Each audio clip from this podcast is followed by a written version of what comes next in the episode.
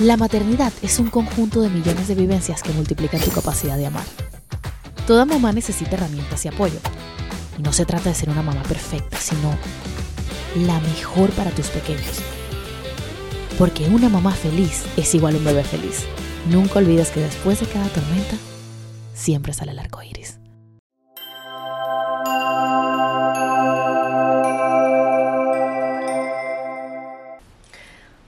Amigos, bienvenidos nuevamente a Mamarco Iris. Yo soy Diana Marcocha y hoy tengo una invitada de lujo que sé que le vamos a, sacar mucha información valiosa para todas las que nos están escuchando.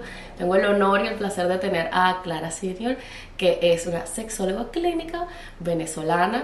Eh, tiene una cuenta maravillosa en Instagram donde da unos datos, unos tips maravillosos.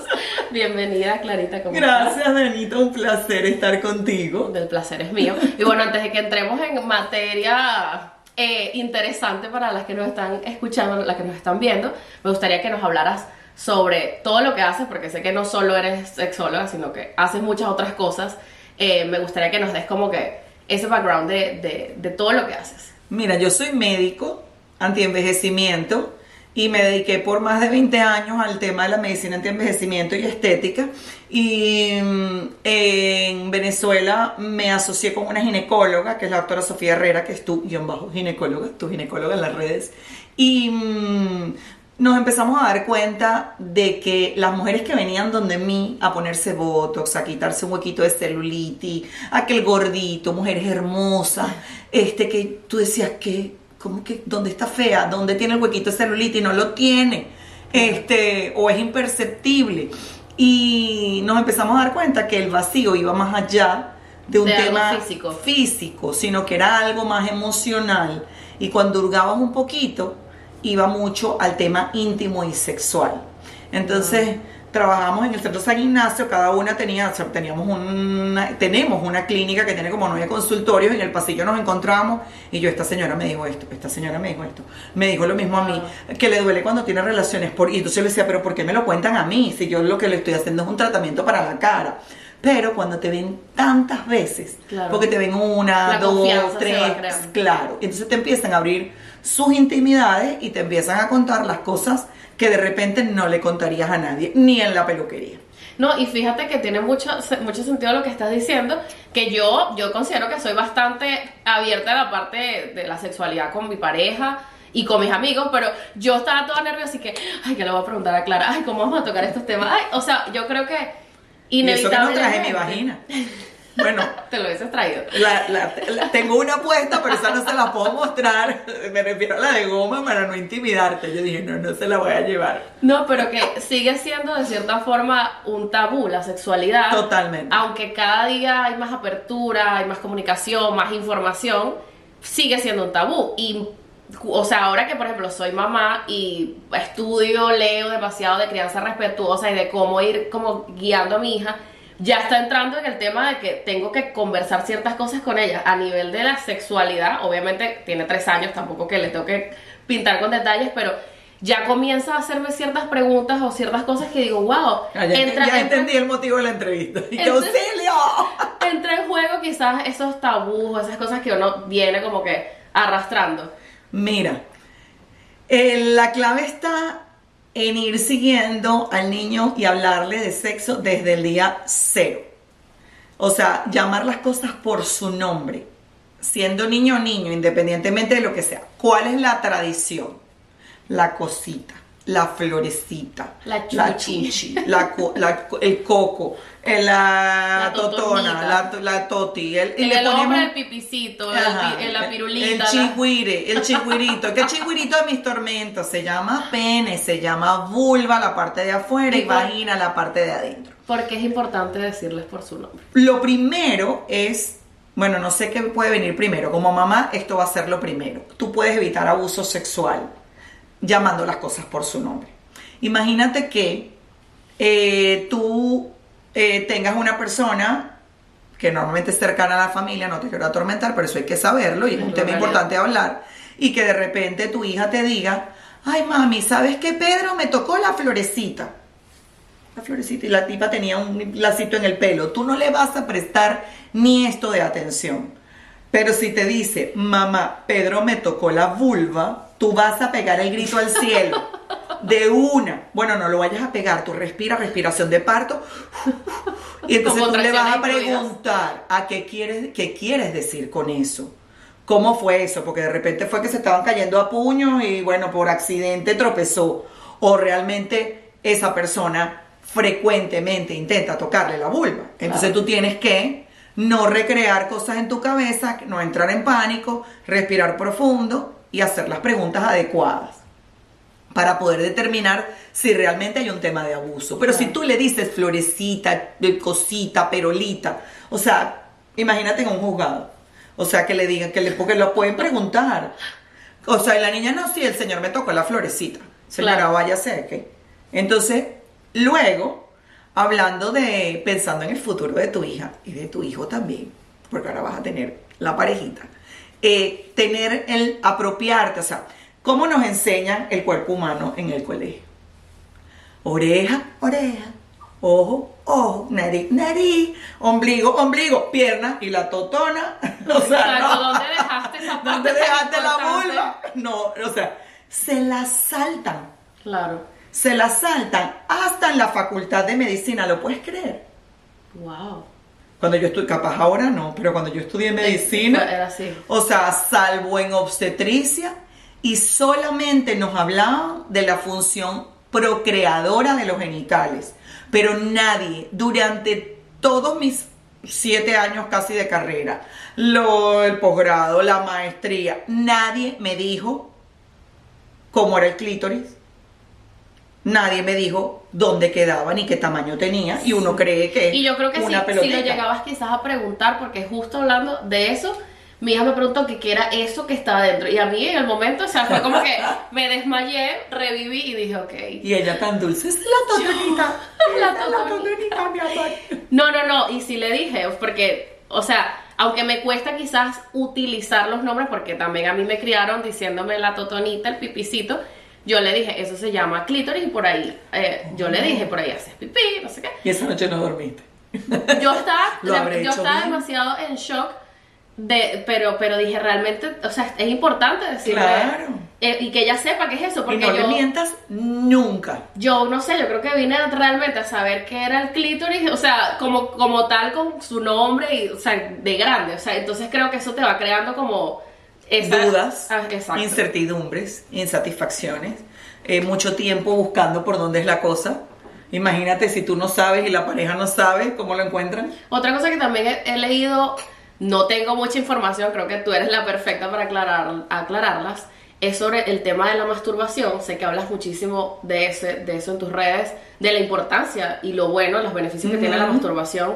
Eh, para mí, inconscientemente, no sé por qué, lo tendré que algún día constelar, o sea, o- pero ese es un tema que es como que no me, no me molesta, no me parece que esté mal, o sea, cualquier amiga que me diga que lo hace me parece increíble, pero por ejemplo a mí personalmente no me gusta, a mí me gusta, yo soy como tradicional, pero sé que para los niños es importante que sepan que, que o sea, como que a qué edad realmente está bien el tema de la masturbación y cómo introducirlo quizás en la infancia. Bueno, eh, eso uno no lo introduce, se da solo. Eh, desde el vientre materno, sobre todo los varones, se están jalando el pene. Puedes encontrar eh, videos Sí, y fotos de bebés en el útero ah, tocándoselo. Yo tengo tres varones y es muy cómico. Me van a matar si ven esto. Yo no creo que vean esto porque somos adultos contemporáneos. Ahora les mandan el clip. Mira lo que dijo tu mamá. A veces están los tres tirados así en el sofá. Y les llega una Y los tres están rascándose. Y tú, ¿qué? ¿Qué? Pero por favor.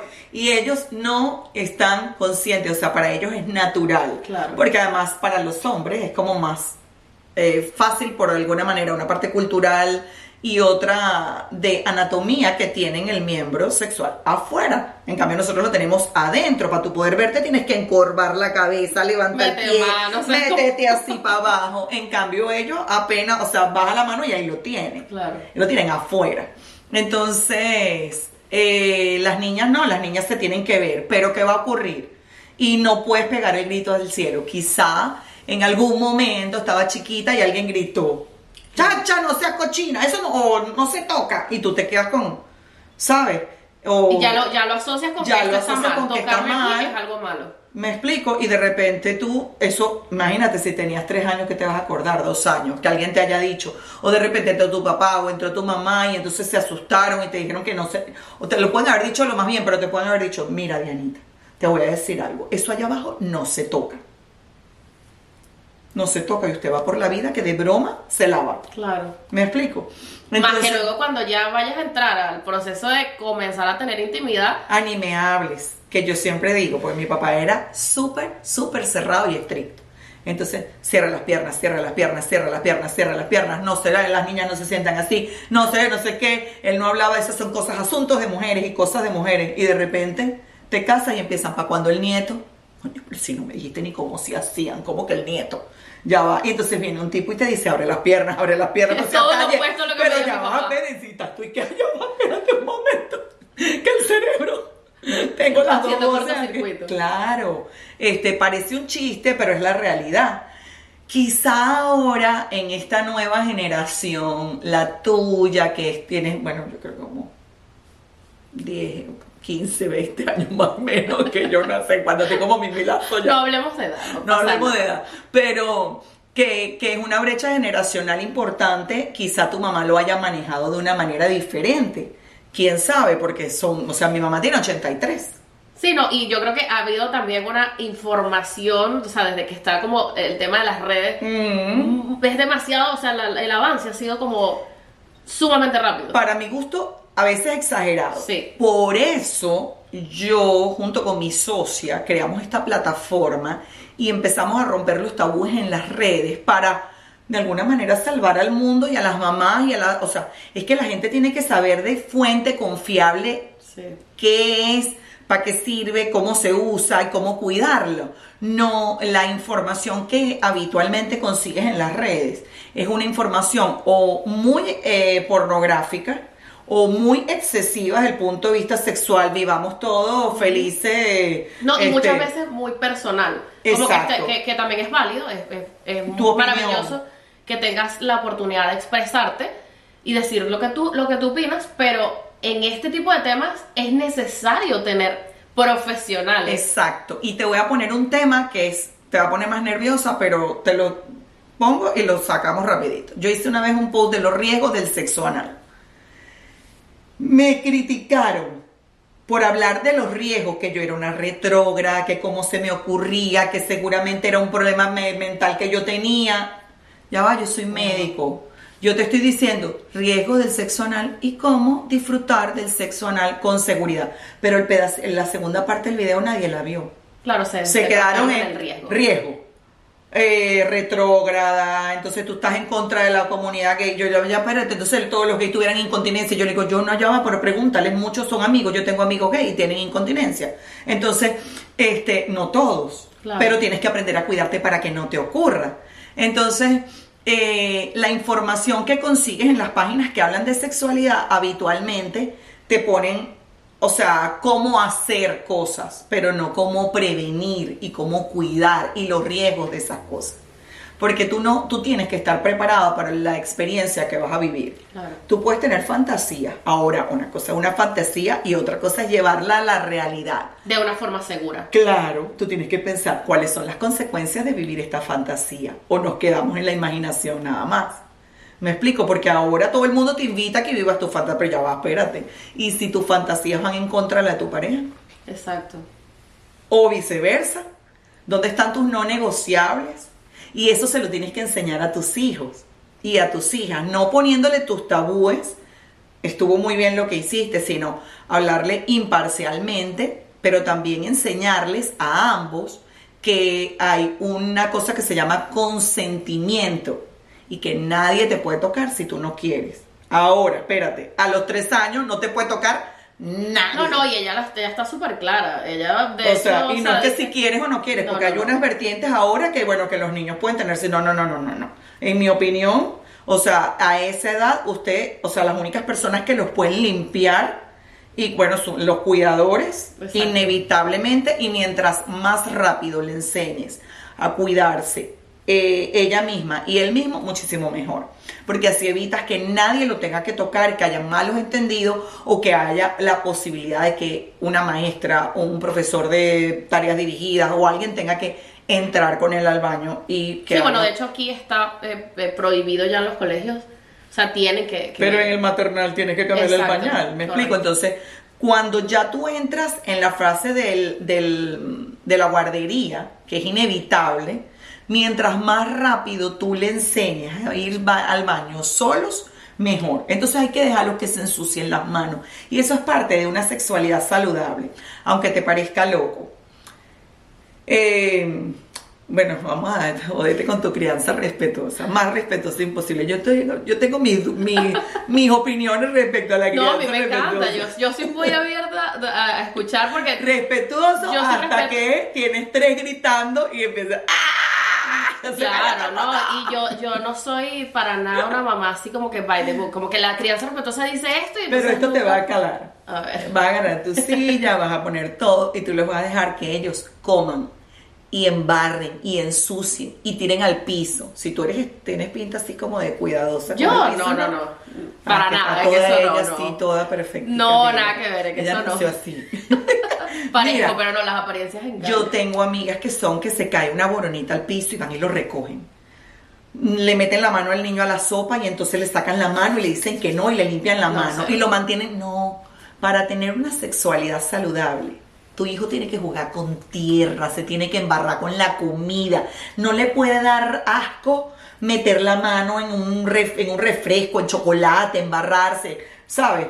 Porque si no, lo cual transferirlo a la sexualidad cuando hayan fluidos les va a dar asco Claro. va a querer pararse a lavarse cada vez que tengan intimidad corriendo porque le da asco eh, los fluidos que fluyen. Entonces, enseñar al niño a, a simplemente no gritarle si se está masturbando, simplemente lo rediriges la conducta, lo puedes distraer, le hablas de algo, le sacas un Claro, eso sí es importante, ¿no? O sea, ¿en qué edad tú dices como que, bueno, ya sí sé que mi, mi, mi hija o mi hijo están quizás tocándose? te vas a dar cuenta. Está, está bien que lo Cuando haga. la puerta del baño no abra por media hora, una hora, dos horas. Ok, perfecto. Mientras sea del baño y no empieces detrás, por favor. Sobre todo, mira, yo te voy a, mira, este consejo te va a salvar de una eyaculación precoz. Bueno, bebé, ve, ve, agarrando datos. Oye, oye, no te pegues detrás de la puerta. ¿Qué tal ahí? No, jamás, jamás. No. Ah, ya yo sé.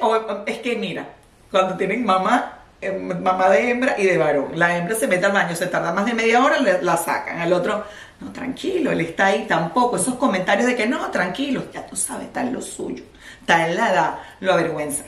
Claro. Entonces, frente a los amigos no se habla de la sexualidad, eso es algo privado. No te pegas detrás de la puerta, porque ¿qué pasa? Porque muchas mamás les da angustia. O sea, es más, me han escrito, es que yo sé que se está mat- ¿Y cuál es tu problema? Es que yo abrí la puerta del baño. ¿Y usted por qué abrió? Usted no tocó la puerta. O sea, no entre. Es que eso es Tienes totalmente lo opuesto también a la, a, la, a la crianza respetuosa, ¿no? Porque si estamos Exacto. criando desde el respeto, desde el amor, es parte de, de- de sus que- derechos, ¿no? Claro, o sea, si tienes la puerta cerrada, lo lógico es que tú toques, no que abras. Pero la, se- pero la señora no lo estaba pensando, sino desde el punto de vista que era malo. Claro. Entonces le daba angustia cada vez que él cerraba la puerta, entonces se la abría y por supuesto más de una vez lo encontró y se armaban unos zaperocos. Entonces, luego de hablar, yo le digo, pero esa es su intimidad. Tú tienes que respetarle eso, le puedes ocasionar incluso una eyaculación precoz, porque entonces está apurado antes de que tú, su mamá desesperada vaya a tocarle la puerta. Y eso afecta a su sexualidad a futuro. Entonces, a veces es mejor, haces menos daño callando que Sí, que pegando. tratando de resolver algo que además tiene que suceder. Y también tienes que ver esas preguntas al nivel. Por supuesto, si ella va hacia así, mamá, ¿qué es esto? Y te señala el clítoris, no le puedes decir que es lo obvio. Pero si de repente te... No, tampoco. Pero si te dice, mamá, ¿qué es sexo? ¿Qué le responderías? Este, eso me siento como una pregunta de mis, o sea, no, no, no. eh, no. Wow. Y que vamos a llamar, déjame llamar, mami, ¿Por mami, qué? por favor. No, no, no, creo que yo lo que hago hoy en día cada vez que me enfrento a, como una nueva, un nuevo reto con mi hija, siempre me voy a Instagram a buscar toda la... O sea, yo creo que ignoraría en ese momento, haría como que finjo demencia, como que no me dijo nada y empiezo a buscar tu cuenta, no sé, cuentas de sexólogo infantil. Y, pero, ¿qué tal si le preguntas, por ejemplo, eh, ¿a qué te refieres con sexo? ¿Qué quieres saber del sexo? O sea, no la dejes con la, con la duda.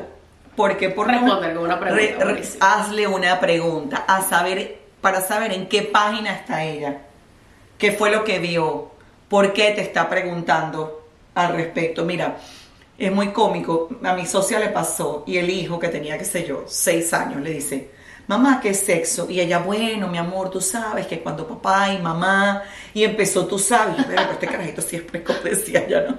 Y entonces, bueno, tú sabes que este, y entonces las- los papás entonces se besan y entonces, mamá, ¿qué estás hablando? ¿Estás loca? Masculino y femenino, mamá. Masculino y femenino. Estaba haciendo una tarea del colegio. Ok.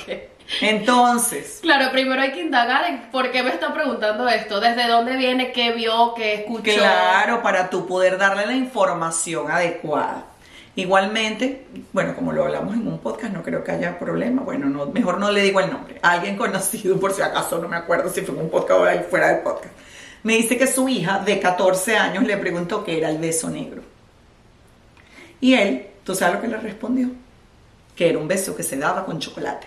Porque él se... Allá pelaron unos ojos. Ok. Y que bueno, sería interesante cambiarle el contexto al beso negro y que fuera de Nutella. ¿Sabes lo que pasó al día siguiente? La hija llegó del colegio llorando, peleando con él, porque lo había engañado, la había engañado y ella había quedado como una estúpida enfrente de todos sus amigos. Wow. Entonces, Le ocasionó más bien como un, un trauma, un problema una- con un su... problema con la hija. Entonces, Y hasta de confianza, porque, o sea, tú vas a tus papás porque son las personas más seguras y que te van a decir la verdad y básicamente te mintieron. Entonces, mira, se me paran los pelitos. Nunca le mientas. Nunca le mientas. Puedes diferir una conversación y decirle, ¿sabes qué? En este momento no me siento preparada o, o estoy un poco apurada, pero no lo puedes dejar. De ese día no puede pasar, porque eso está en la cabeza. Me encanta lo que dices de, de buscar primero de dónde viene la pregunta. ¿De porque a lo mejor te preguntó qué es el beso negro porque alguien lo, lo escuchó en el colegio que alguien lo dijo. O, est- o- o podría ser peor, que vio algo que tenga que ver con el beso negro en, en- en YouTube. Exacto. Entonces, tú tienes que ver e indagar de forma inteligente, femenina, así como tú sabes, ¿no? Este, y hacer todas las preguntas pertinentes sin demostrar pánico. Maravilloso. Muy, muy la respiración de parto ayuda mucho. La respiración de parto junto a las contrac- mini contracciones. Ahora hablemos de, de- de la mamá, ¿verdad? Porque yo siento que este tema de la sexualidad de- pasa como que por muchas, no sé, como por una montaña rusa, antes quizás de, de- de quedar embarazada, por ejemplo, cuando estás en la búsqueda, quizás la- el, el sexo lo ves de una forma, luego cuando estás embarazada puede que tu apetito sexual se transforme por completo y luego en el posparto es otro mundo paralelo. Y no solo para la mujer también, muchas veces. Depende tanto de las condiciones de la búsqueda. Eh, yo creo que ahora las mujeres nos embarazamos eh, más tardíamente. Entonces hay tanta información sobre la infertilidad que todas somos infértiles mentales. O sea, claro, porque ahora hay la opción de, desde que tú estás, es más, yo creo que desde que tú tuviste uso de razón, estás oyendo eh, una cuña que decía, mujer, eh, congela tus óvulos. Había una cuña que yo decía, Dios mío, o sea, por favor, congela tus óvulos, por si acaso, ya va, pero ¿qué le estás diciendo? O sea, eh, ah, es muy diferente que yo vaya a una consulta y en el medio de la consulta el obstetra me pregunte y yo le responda que todavía no quiero salir embarazada y él me diga que por seguridad, si tengo más de 30, 35, congele mis óvulos por si acaso, a que tú me estés vendiendo desde que tengo 20, que congele mis óvulos por si acaso. O sea, entonces cada vez retrasamos más la cosa. Entonces, cuando hay una búsqueda, por lo general hay ansiedad. Y la ansiedad altera todas las hormonas que ayudan a salir embarazada. las bloquean. Claro. El cortisol es lo peor que te puede pasar. Y se altera toda la ovulación, se altera la lubricación, se reseca la vagina, el disfrute. Y si estás en un tratamiento para fertilidad, entonces, ay, mi amor, hay que tirar a la hora. Ay, perdón. Bueno, hay que hacer el amor, hay que tener relaciones sexuales a la hora, pero es que le, le quitas la magia. Por eso dije tirar. Porque es así. Estés tú o no estés tú. O sea, ¿tú crees que sí influye lo que dijiste, me encantó, la magia eh, a la hora de, de- de quedar embarazada? le quitas la magia al tener que poner a juro.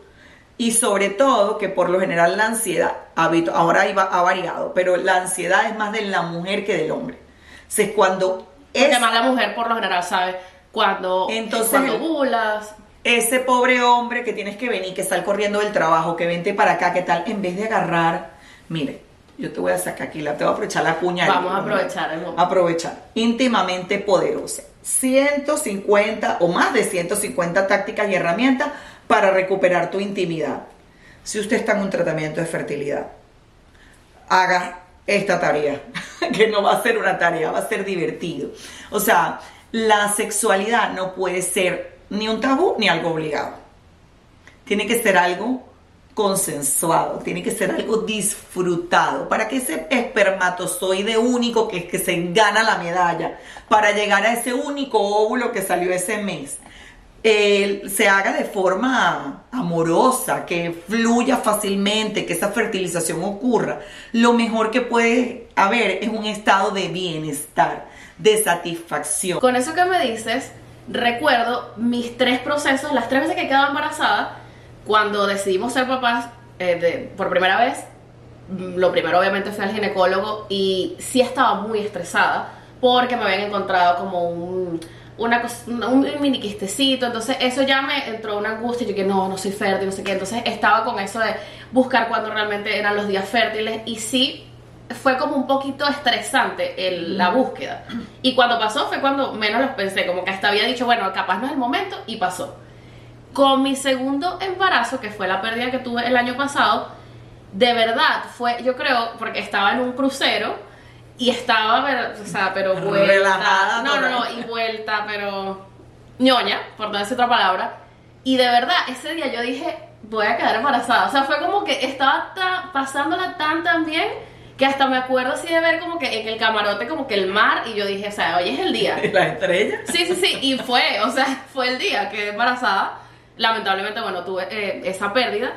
Y cuando vuel- vuelvo a quedar embarazada de este bebecito, eh, realmente fue, o sea, después de una pérdida emocionalmente, no, lo menos que quería era tener relaciones, como eh, ni estar en la búsqueda.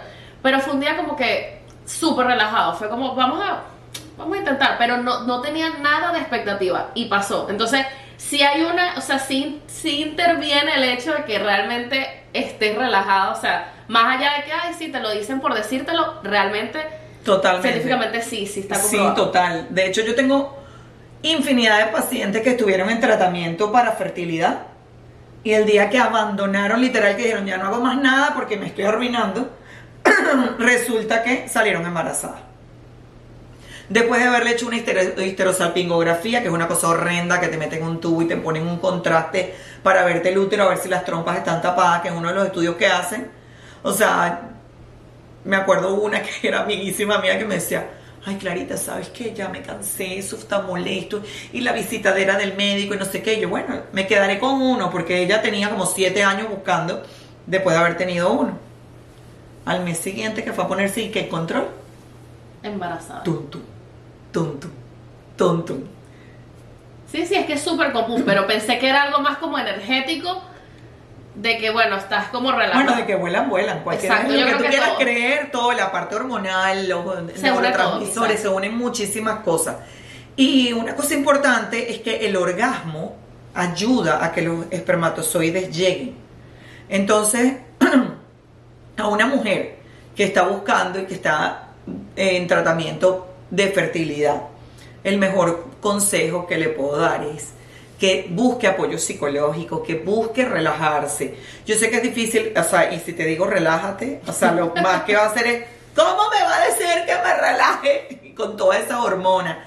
te ponen hormonas, te cambia la emocionalidad. Entonces tienes que estar muy centrada, Diana. Tienes que estar eh, trabajando en ti, explorándote. O sea, ¿qué ganas vas a tener de masturbarte? Ahí es donde tienes que explorar, que es donde tienes que disfrutar más, tienes que salir más, hacer ejercicio, pero es como que el mundo se detuviera alrededor del tratamiento y que no puede ocurrir más nada en la vida tuya, sino ir al ginecólogo, ponerte las inyecciones, tomarte la temperatura y no hay paz en el hogar, en muchas situaciones. Sí, esos procesos deberían estar acompañados. Entonces, eso debería estar acompañado de un apoyo profesional y también hay que tomar la opinión en cuenta de tu pareja.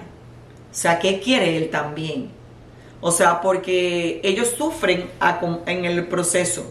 O sea, cuando, cuando cada pérdida, cada negativo, cada, cada mes y verte a ti emocionalmente mal y tampoco te explican y quizá no hay explicación posible para entender que las pérdidas son naturales, muchas pérdidas, probablemente tú no has tenido una sola pérdida, probablemente has tenido más y ni cuenta te has dado, porque no llegó a progresar, pero eh, muchas veces, incluso las primeras veces, eh, que, el cuerpo como que se está adaptando y de repente tiene embarazos que son imperceptibles, que los pierdes a las seis semanas, tienes un retraso mínimo o a veces ni siquiera un retraso, sino tienes un sangrado de, de implantación un poquito diferente y luego hay una pérdida, esa regla duró un poquito más y ni cuenta te diste. Entonces psicológicamente no estás pendiente.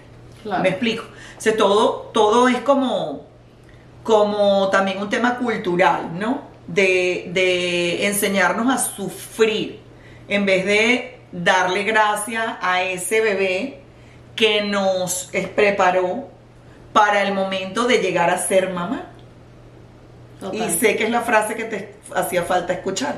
Sí, no, totalmente. No, yo realmente estoy súper agradecida con, el proceso. Eh, eh, te, te hace madurar y Ahora, lo que cada yo, hay que he aprendido y lo, y lo he hablado mucho en el podcast, que para mí las pérdidas son una transformación. O sea, es como que te, te, enseñan, te cambian totalmente la perspectiva de muchas, muchas cosas. Y, aprendes a disfrutar de otras. Que y gracias a Dios, el, el hacerlo público y el conversarlo ayuda también a que cada miembro de la familia mantenga su posición y su jerarquía dentro del árbol genealógico, ya que tu mamá es consteladora, yo creo totalmente en las constelaciones familiares y creo que uno tiene que sanar los vínculos y, darle, su, lugar. a cada uno para que ninguno de nuestros hijos y nuestras generaciones subsiguientes pues sufran de ninguna enfermedad.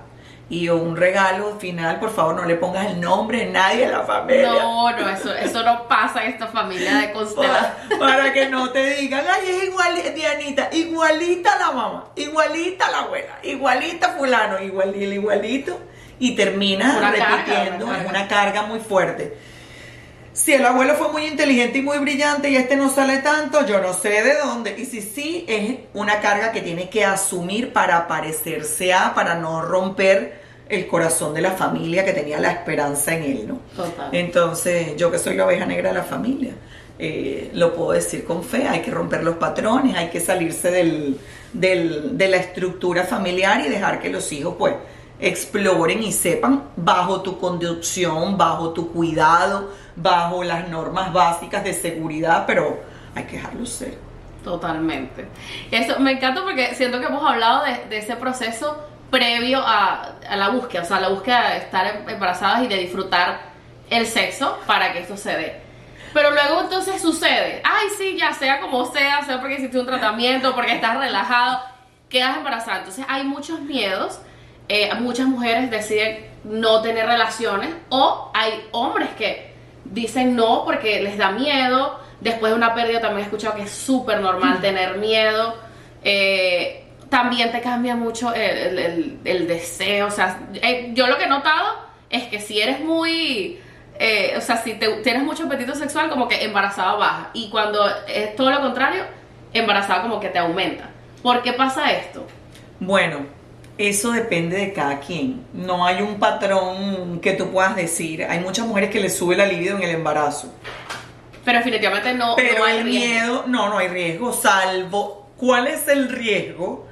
y eso te lo va a decir el ginecólogo, el obstetra, eh, que tengas una, una placenta previa, que tengas una amenaza de aborto, que tengas una amenaza de parto prematuro. Pero si ese muchacho tiene la placenta pegada en el fondo del útero y está perfectamente bien ahí acomodadito y por lo general los primeros meses está sentado, no está de cabeza, o sea que no se preocupe. No, y más bien ya cuando estás llegando a las últimas semanas, ayuda, súper recomendable. Ayuda muchísimo. Entonces, eh, yo creo que hay que disfrutar la sexualidad sin obligarte, pero hay que mantenerla, hay que buscar eh, nuevamente, esto es importante mantenerlo durante el embarazo. como un abreboca, un, o sea, obviamente tienen que adquirirlo para que puedan saber todo, o sea, porque hay más de 150 en este libro, pero dinos por lo menos tres tips para que puedas mantener un sexo chévere con tu pareja durante el embarazo. Bueno, uno, vital, que muchas veces muchas mujeres tienen resequedad vaginal y usar un lubricante. Ojalá hidratante que tenga ácido hialurónico para regenerar y ayudar a evitar eh, pues los cambios de pH, las molestias a nivel de la zona íntima. Eso es vital, tener un lubricante siempre a mano. Dos, buscar conectar con la pareja y darle seguridad.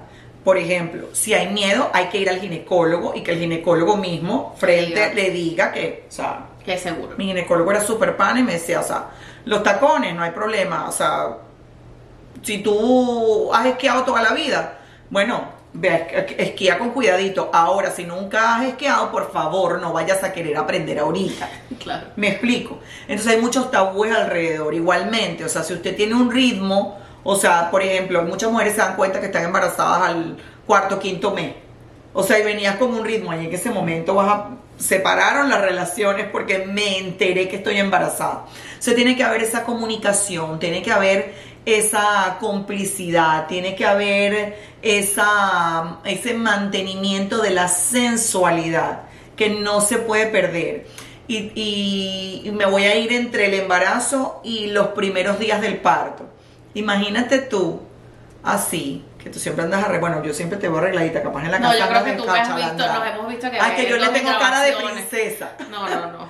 Pero bueno, fíjate cuál puede ser el impacto de una pareja que ve a su, a su mujer siempre arreglada y que de repente el hombre llega a la casa y la consigue con una bata de esas que se abren y sale una lola para darle teta, se te olvidó que no te habías puesto la cosa y estás con una paleta dándole, montando otra cosa del baby le whisky, alguna, alguna pócima, batiéndola con esas batas horrendas. Coño, acuérdate por lo menos de ponerle el brochecito, o sea, que no te encuentren porque, o sea, una cosa es la confianza, eh, me explico, y otra cosa es ya perder esa, esa magia o ese, los primeros 15 días es una loquera, pero hay que tratar de mantener esa, ese centro y mantener la complicidad con la pareja. Y no solo por la pareja, o sea, yo recuerdo que ahora mismo yo veo fotos de mi parto con Chloe y yo digo, qué horrible, o sea, ¿qué es eso? ¿Qué me pasó? Estaba como que, o sea, creo que también... No, la eh, primera siempre es una, o sea, son 15 días en que no sabes de ti. Sí, sí, sí, te Y esos no son los únicos que te perdono, pero después de los 15 días que uno abre los ojos y el, la avalancha narcótica de todas las hormonas pasan y volteas alrededor y logras ver la luz, ya no hay excusa, te tienes que empezar a parar, te tienes que arreglar para verte, o sea, para, para recuperar al yo, porque no, tú no, pasas a ser la mamá de, tú sigues siendo Diana. ¿Cuál es el error? Pasar a ser la mamá de. Y muchas mujeres se crían y tienen esa concepción de soy la mamá de y la esposa de y la hija de y la hermana de. ¿Y yo para cuándo? Entonces, y ahora que vas a tener dos, y yo te deseo el tercero. porque yo tengo tres de los máximos. Porque todo el mundo me desea tres. o me dicen sí, vas a tener tres. Porque tienes todo, tienes la agencia de la princesa y de los príncipes y tenemos cómo hacerle todos los cumpleaños. Mira, eh, allí el mejor consejo es eh, no abandonarte y mantenerte en comunicación con tu pareja. Eh, y, y, disfrutar de cada proceso y ponerte de primera. Porque imagínate tú, y en este país, porque yo sé que lo que te da miedo es quién me va a ayudar. En Venezuela era más fácil, aquí tú llegas, pero yo llegué con tres ya fuera de la barriga y era una loquera, pero ¿sabes qué? Yo aprendí a ponerme de primera, no sé si porque yo soy la hija menor, yo siempre fui la consentida, entonces yo me era más fácil decir ya va un momentico primero yo, ya va un momento. Pero tenía los tres tipos pidiendo comida, los tres tipos gritando a la vez y yo, o sea, entraba en crisis y yo, no, ya va. O sea, no he comido. Ya mi hijo mayor todavía sabe, ya no me dan esos ataques, pero al principio era así como que yo no, no había preparado comida, estaba preparando comida, los tres lloraban, los tres gritaban. Hubo un momento que los tres usaron pañales, o sea, imagínate la loquera. Y yo aprendí a decir, ya va un momento primero yo. Porque si yo no como, ¿cómo te doy la comida de buena gana? Es que te va a caer mal, porque lo que quiero es Total. Bueno, hay un dicho que dice mamá feliz, bebé feliz. Y yo pienso que Entonces, aplica a todo. la sexualidad da felicidad. Bien llevada, obvio. Totalmente. Entonces, eh, mamá feliz primero come, primero tiene su relación de pareja estable y sonará egoísta, pero si usted deja que su vínculo con su pareja se rompa, después entonces la estructura familiar que le vas a ofrecer a los niños, pues va a ser una estructura desestructurada. Entonces hay mamás que se ponen a los niños primero, antes que ellas, antes que el esposo, antes que el universo. O sea, el niño es todo, sobre todo las mamás de hijos únicos.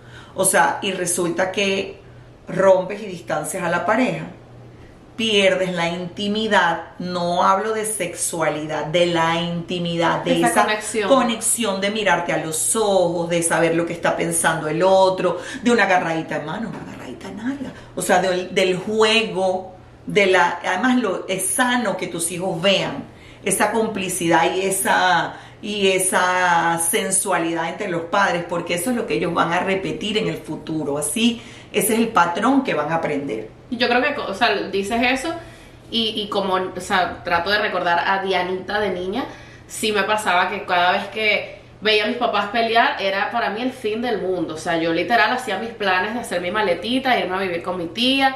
Y cuando los veía, todo lo contrario, que se daban un beso, que se abrazaban, yo, o sea, era como que estaba en Disney. O sea, ahí me convertí en la princesa. Era como, wow, qué hermoso, qué bello. Entonces lo que dices tiene muchísimos Total. sentido. O sea, si los niños te ven como pareja, que tú estás feliz, que llevas una relación sana, van no solo a admirar eso, sino que van a disfrutar ese, eh, ese- de verte feliz. Y no es que no hayan problemas y tampoco los podemos ocultar, porque tampoco puede ser perfecto todo, porque Claro. entonces los vas a mm, llevar a un mundo irreal. Pero el mantener el vínculo con tu pareja saludable y estable y ponerte tú primero antes que el resto, porque entonces ahora es el marido y los tres hijos. Si te abocas a ellos y te olvidas de ti, se jode la familia. Total. Mira, cuéntanos que sé que tienes una, una plataforma eh, junto a la doctora donde también venden productos que pueden ayudar a todos estos procesos y toda, todo este manual con consejos, tácticas y herramientas.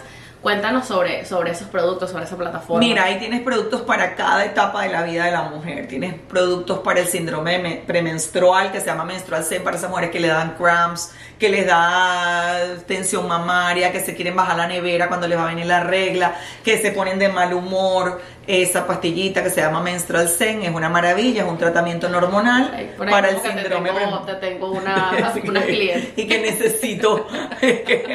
ya la vi. Está atrás cámara. Me puedo imaginar un chocolatico negro y un menstrual zen y listo.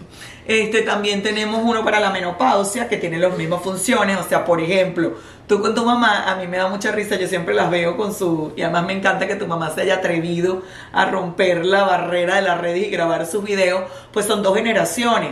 Una que probablemente vaya a necesitar después del embarazo el menstrual zen y ella el bye bye menopausia para evitar esos roces, porque todos esos roces son no solamente de lo, de lo, del carácter, sino que también influye la parte hormonal. Tenemos dos lubricantes, bueno, tenemos tres. Tenemos un lubricante que es hidratante para uso diario, para así como limpias y lavas tu cara y la hidratas. Igual la parte íntima con una espuma limpiadora para evitar el mal olor allá abajo, que es maravillosa. Este, y el Ay, yo hidratante. la tengo, me regalaron, me regalaron mi bolsita con eso. Y no te llegó una caja. No. ¡Ah! No, qué mal, ya voy a reclamar porque tenía que haberte llegado una caja con todo.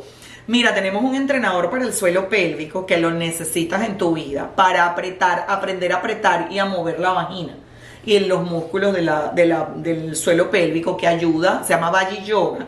Yoga para tu vagina se conecta con el celular, con una aplicación del celular y te mide la fuerza de contracción de tu vagina, cuántas repeticiones tienes que hacer, cuánto tienes que apretar, cuánto tienes que relajar para hacer ejercicios de Kegel, que son ejercicios para mantener el tono de la vagina y no solamente para mejorar el placer sexual, sino para evitar prolapso, que es la salida de los órganos internos hacia el exterior, que a las mujeres que hemos dado a luz, pues nos da más frecuentemente, y para la incontinencia urinaria, es decir, cuando tú toses, estornudas o te ríes, que muchas veces nos pasa los últimos días del embarazo que se Los escapa. últimos me está pasando. Cada, Ya. vez que, Ah. sí, cada vez que estornudo se me sale una gotita. Ok, eso es que tiene flojo el suelo pélvico y tienes que empezar a hacer ejercicios de Kegel.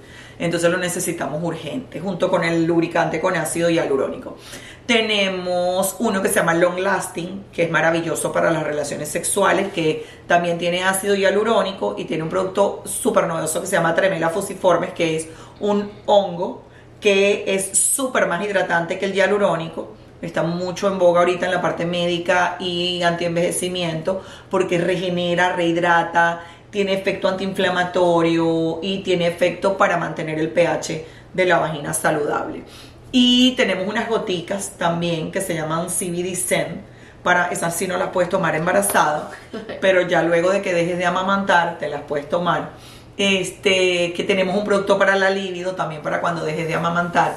Cuando ya tengas a los tres, ah, perdón, a los dos. A los dos, por corre- favor, correteando, todos caminadores, que uno está así, que necesitas energía. Bueno, el es un libido booster que te ayuda a tener energía para tus actividades diarias y también ayuda a aumentar el deseo Para que sexual. aguantes la pela del día de los niños y luego la noche. Ay, no, y sabes qué tienes que ver para ti que estás así embarazada, para que te vayas preparando. Mira, nosotros hicimos, Katy Ferrer y yo hicimos el trabajo para ti.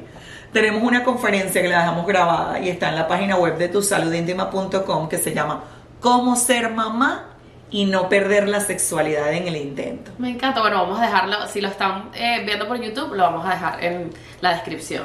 porque ya todas esas preguntas que me estabas haciendo las tienes allí de cómo romper con las creencias limitantes, cómo recuperar la sexualidad después del parto, cómo evitar los problemas que bajan el deseo y allí hablamos de justamente los tres problemas principales que presentamos las mujeres en diferentes etapas de nuestra vida, que es dolor con las relaciones sexuales, pérdida del deseo sexual y flacidez vaginal que disminuye el placer, la incontinencia y los prolapsos. O sea, esos tres problemas se repiten una y otra vez, una y otra vez en la mayoría de las mujeres. Inclusive se dice que el 50% de las mujeres tienen en algún momento de su vida algún grado de disfunción sexual. Y esto aumenta al 80% en la menopausia. Así que... Importante también saber estos números para, para eso de quizás no caer en el juicio de es que soy yo la que tengo un problema, me está pasando esto. O sea, entender que es un proceso eh, natural y que hay que... Pero no normal. No normal. No normalizarlo. El error cuál era, y todavía en algunos médicos, normalizar la incontinencia, normalizar el, la- el dolor con las relaciones. Las mujeres muchas veces se sienten culpables porque les baja el deseo.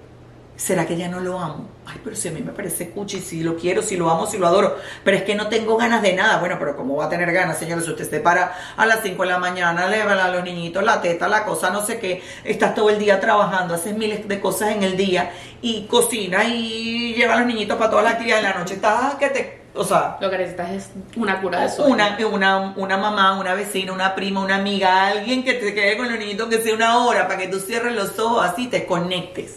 Total. Y no estés con el ojo abierto pensando que está haciendo la prima o la amiga mientras cuida al bebé.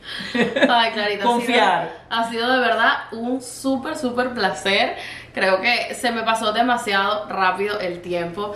Eh, pero bueno, para finalizar, siempre terminamos con Marco Iris con una pregunta Ay, Dios mío. medio mágica, mística. Ya sé que te gustan las constelaciones, que, que todo va en conexión eh, de, de- de la parte emocional también. Así que bueno, no sé si la quieres elegir tú o quieres que la Ah, elija yo. bueno, no sé. Tú. Eh, La pregunta es para mí. Sí, la pregunta es para ti. Ah, bueno, igual, ya te la reboto. A ver, vamos a, vamos a ver qué te sale. Ay, Dios santo bendito. Qué linda esta pregunta. Cuando miras al futuro, ¿qué ves? Plenitud. totalmente plenitud. Me encanta. Qué bella palabra. De esa forma nos despedimos eh, con esta entrevista que fue tan plena.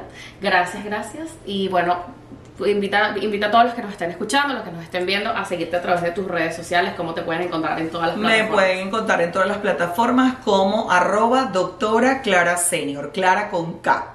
Y todos los productos y la clase de cómo ser mamá y no perder la sexualidad en el intento y el libro de íntimamente poderosa lo consiguen en tusaludintima.com. Muchas gracias, Clarita. Y bueno, nos vemos en un próximo episodio de Mamarco Iris.